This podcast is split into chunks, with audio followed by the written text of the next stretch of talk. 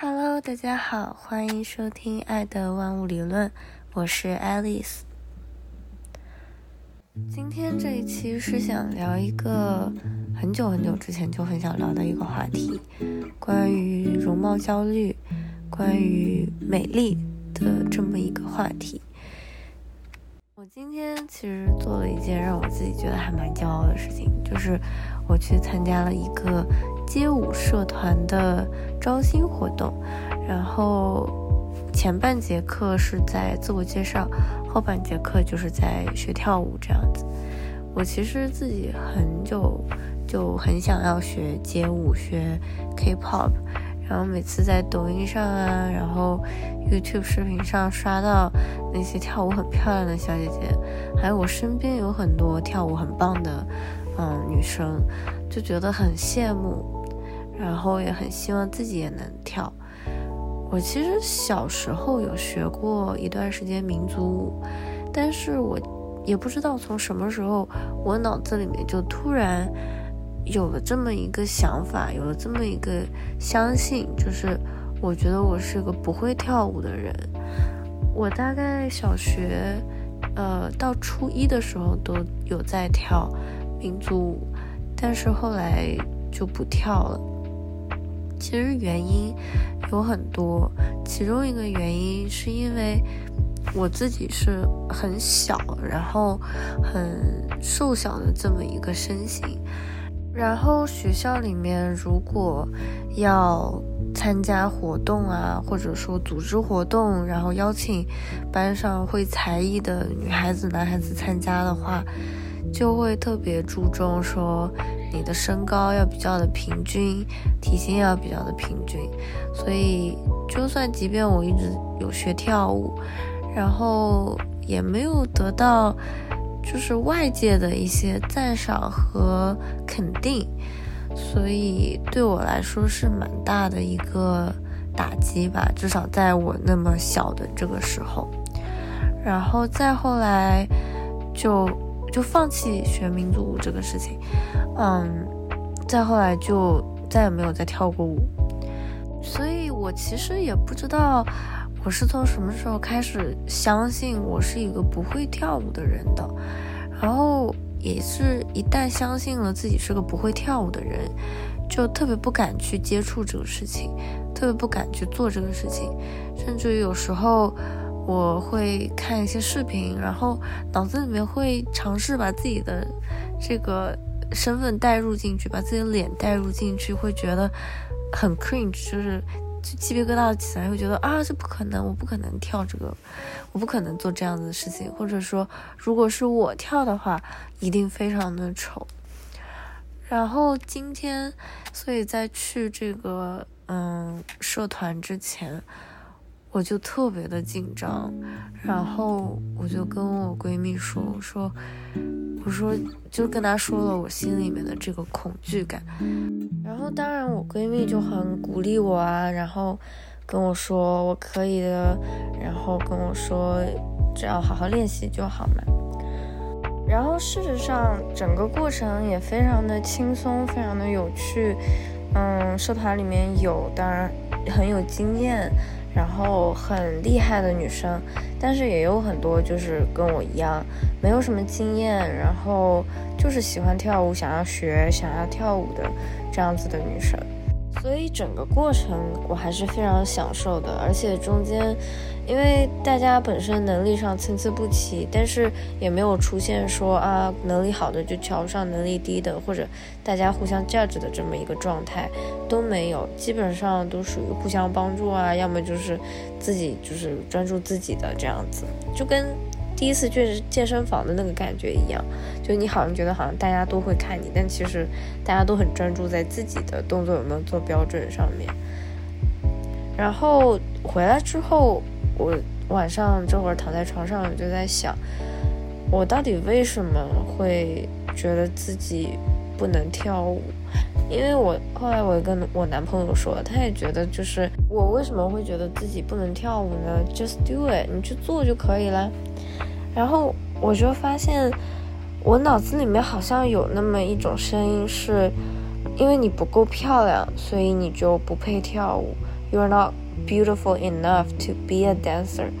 在我的脑子里面，好像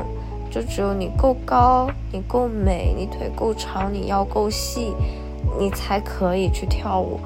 所以，比起跳舞的能力，我首先在自己的就是容貌上给了自己一个评价，然后决定了我没有资格去做这件事情。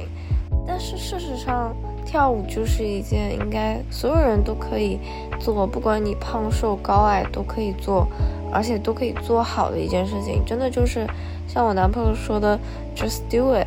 做就好了。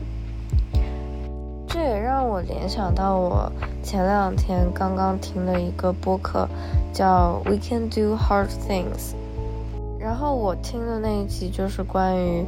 我们如何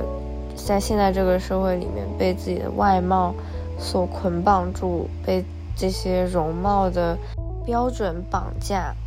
然后那个主播他就说，因为他小时候是一个很可爱的小孩。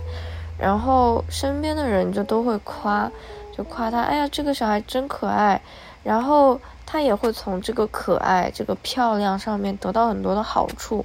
比如说得到额外的糖果，甚至比如说就是会得到大人更多的关注，which is 可能小孩子最需要的一个东西，在小的时候。那到青春期的时候。他就突然失去了这样一个美丽的特权，因为进入青春期，他开始长痘，开始长胖，然后没有说那么初中的漂亮了。他形容他说，就好像你之前有一笔财富，它可以让你去做很多的事情，它可以让你拥有很多的东西，然后到青春期，这个财富突然就没了，然后。你也不知道你要从哪里再把它挣回来，因为你这就是挣不回来的一个东西。你的年龄不在了，你的容貌跟以前不一样了，你就是不知道该怎么样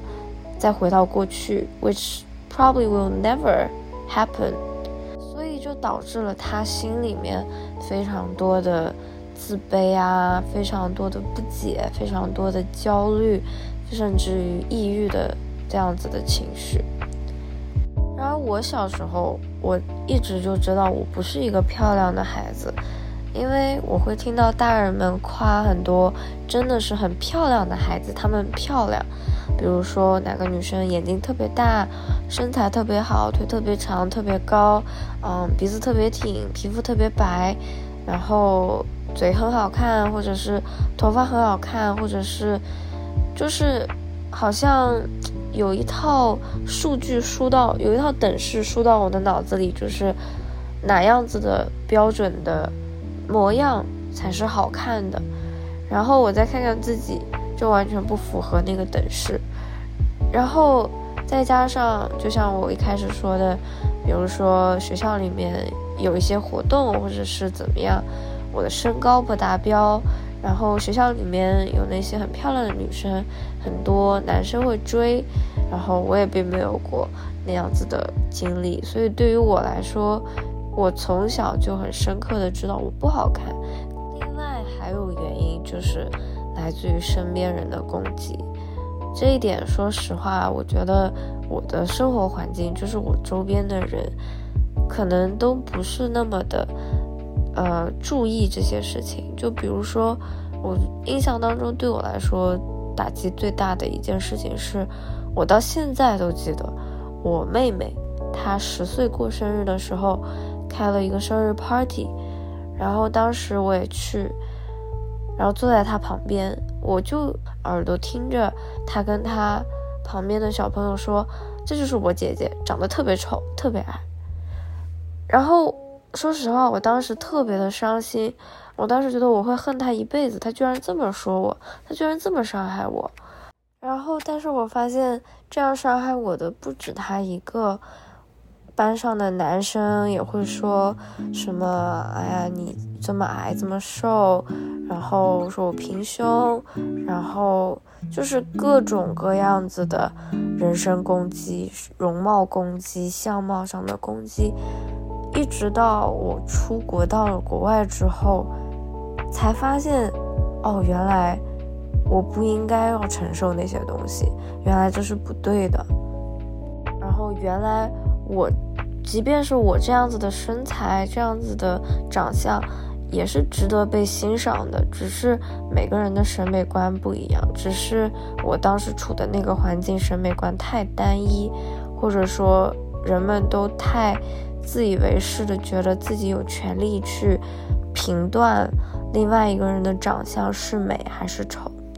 然后我容貌焦虑的第二个阶段是在我大二、大一、大二的时候，那段时间我一直尝试着想要做一个美妆博主。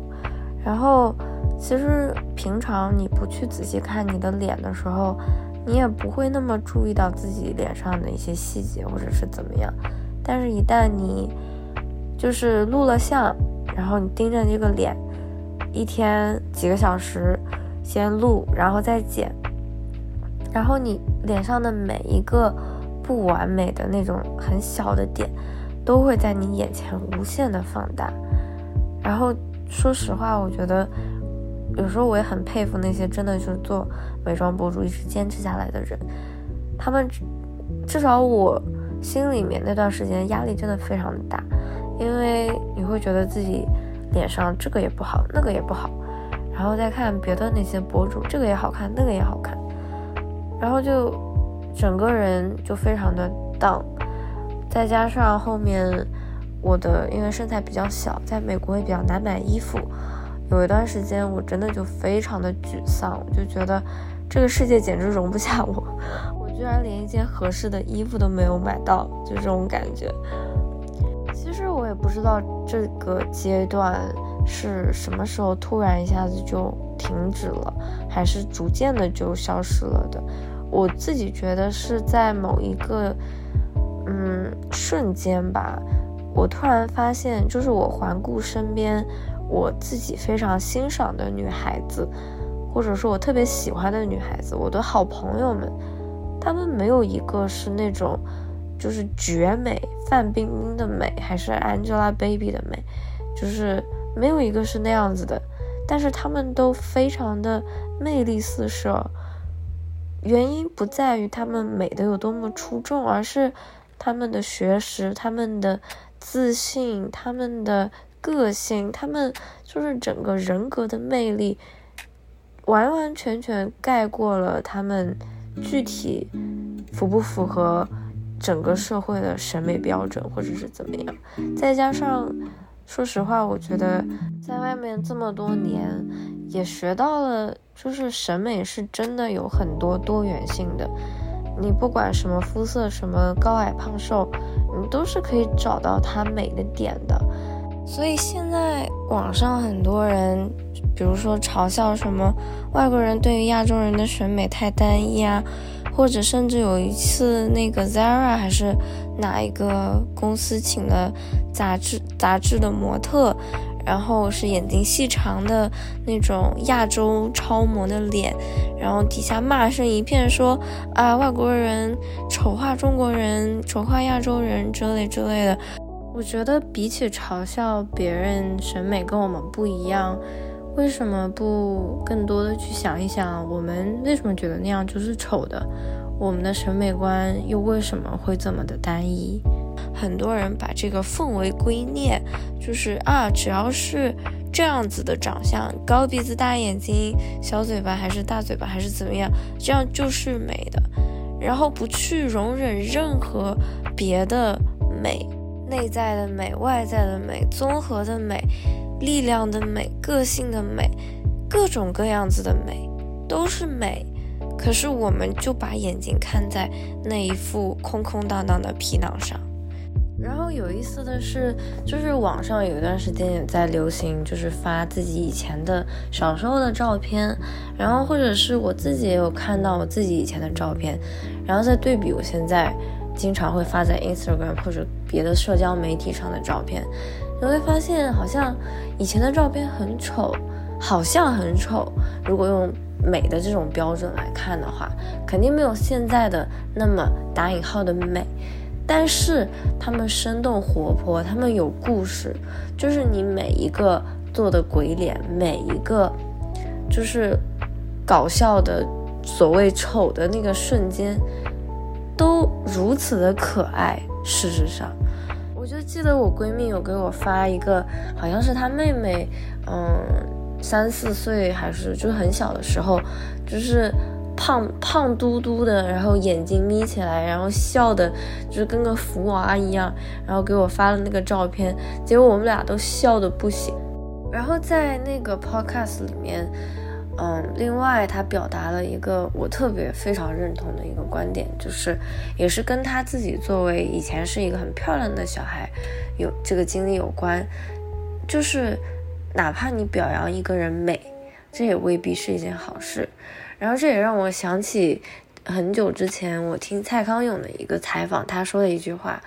大概意思是你如果不在乎别人的表扬。你也就不会在乎别人的批评，basically 就是如果你不因为别人的表扬而开心，你也就不会因为别人对你的攻击而感受到伤害。我觉得异曲同工之处就是，其实我们没有注意到的是，不管是表扬还是批评，都是一种审视，都是一种评价。然而评价永远都是一个。主观的东西永远都会成为你身上的一个枷锁。就比如说，当别人不停的说你好看，当每个人都不停的说你好看，你自然而然的就会觉得好看是一件非常重要的事情。这也是我们现在社会的一个现状，就是当我们每个人在社交媒体上都在追求着好看，都在追求着美，我们就会觉得美是一件无比重要的事情。但是与此同时，这不也是一种，甚至于是诅咒？就是因为这太对你太重要了，所以你不能够失去它。一旦你失去它，你可能就失去了所有的价值。这是一件多么恐怖的事情呢？对不对？所以很多时候，当我们去强调说，啊，如果要克服容貌焦虑，你就要相信自己是美的。其实这句话是废话，是屁话。就是当你还是去把这个中心、这个注意力放在我美不美这件事情上的时候，任何的安慰、任何的夸奖都是不起效用的。因为你永远会发现，总有人会打引号的比你美、比你好看。你也总会发现你自己身上有某些。好像需要去 fix 的东西，and we should stop fix the unbroken，也是那个播客里面我觉得说特别好的一句话，就是我们明明没有坏掉，我们只是长着一张正常人的脸，为什么要去修它？为什么要去改变它？为什么要去把自己捏了放在那个去 fit in 那个社会告诉你的模子里面？我硬要说一个比啊我就是美更能安慰到人的话，可能就是我丑又怎么样呢？至少这句话对我来说，我觉得还是比较有效用的啦。这一期主题我其实之前也录过一次，然后当时我有尝试去表达一个观点是，嗯，不要把自己的价值全部都放在漂不漂亮上面。你也可以去读更多的书，你也可以去，嗯，就是锻炼，或者是去，旅游，培养自己的兴趣爱好。然后，但是我后来想了想，我觉得这些其实都不重要，这些其实跟漂亮不漂亮都是一样的，都是会给你枷锁的。价值不管放在任何一个外界的事物上面，都是会有崩塌的可能性的。哪一天，比如说你的爱好是跳舞，让你把价值放在你会跳舞上，哪一天你突然不能跳了，你是不是也就被毁了？所以我觉得我们都要相信，其实我们的价值就在我们本身，我们的存在本身，而不是任何一个外。外面的外界的东西，外貌也好，外面的兴趣爱好也好，你是否聪明，你的学历，你赚多少钱，这些都不是你的价值所在，你的价值就是你自己。最后，我还是想引用 Do Hard Things 这个播客里面开头的一句话来结束今天的节目。一个我们需要去成为，并且因此来获得价值的东西。美应该是我们在日常生活中可以去发现、去获得、去满足自己的这样一个东西。那今天就到这里啦，我们下期见，拜拜。